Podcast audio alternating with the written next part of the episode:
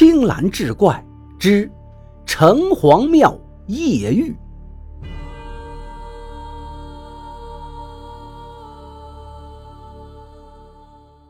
话说有个李大栓，特别爱喝酒，还终日自吹胆大，不惧鬼神。这年除夕，他酒醉后与人打赌在城隍庙过一夜，旁人只做是笑谈，李大栓却认了真。不顾家人劝阻，提了盏灯笼，趁着酒劲儿就上了山。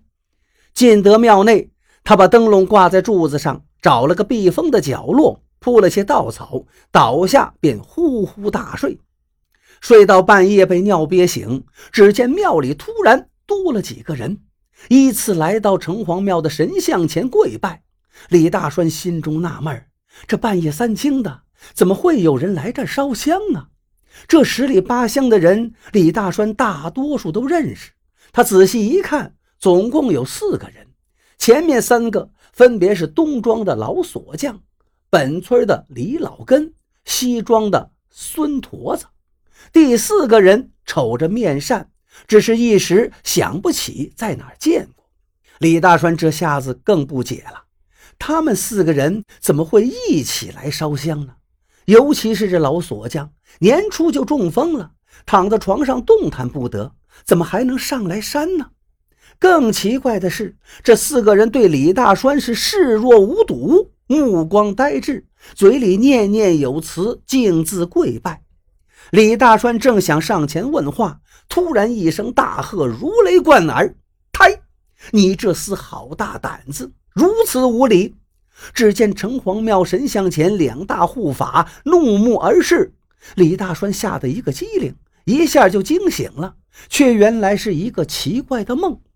他也不敢再待下去了。回到家中，梦中的情景依然清晰。李大栓告诉了家人，老父亲深思了很久，喃喃自语道：“难道传说的事儿是真的吗？”家人好奇问：“是什么事儿啊？”老父亲却不再言语，叹了口气，只问了那几个人都是谁，又叮嘱大家不要对任何人提及此事。没过多久，传来消息，病重的老锁匠去世了。又两个月，李老根哮喘病犯了，也跟着去了。李大栓在李老根下葬时，突然想起城隍庙里做的那个梦，心里十分的惊惧。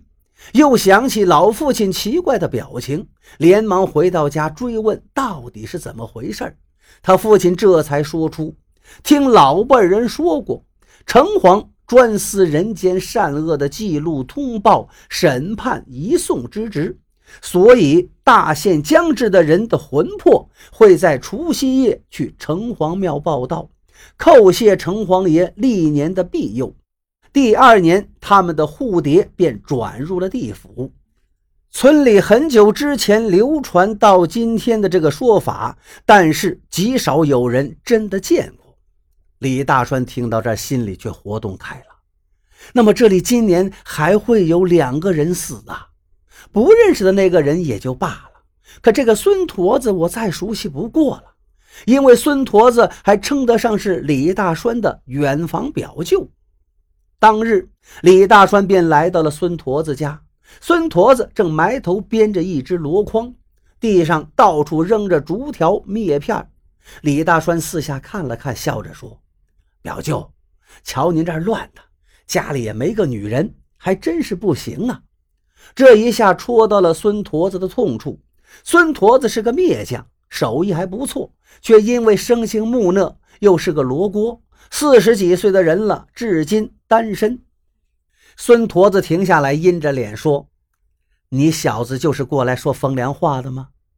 李大栓摆摆手：“表舅，表舅，我可是过来跟您说好事的。”孙驼子冷哼一声，低下头继续编他的箩筐。李大栓见他不信，忙凑上前陪着笑脸道：“表舅，怎么说您也是长辈。”有好事呢，我当然第一个就想到您了。是这么回事我媳妇娘家有一个表姑，三十多岁，丈夫死了两年，婆婆和小叔子都不待见，整天也没个好脸色，娘家又没脸回去，就想着再找一户合适的人家。说到这儿，李大栓有意的顿了顿，见孙驼子在认真的听，便知道这事儿有门，于是继续往下说：“人家呢，倒也没有什么要求，想着将来老了有个依靠，只要人老实勤快，相貌什么的倒在其次。”这一下，孙驼子高兴了，连忙问道：“表舅的情况，你跟他提过吗？”李大栓点点头。孙驼子喜出望外。一双手在围裙上拼命地擦了擦后，倒了杯茶给李大栓。这就麻烦你费心了。那是自然，没有八成的把握，我也不敢来乱说呀。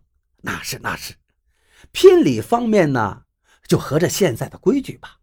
依着姑姑的意思，是不想让您破费的，只是婆家不好交代。哎，那也应该，那也应该。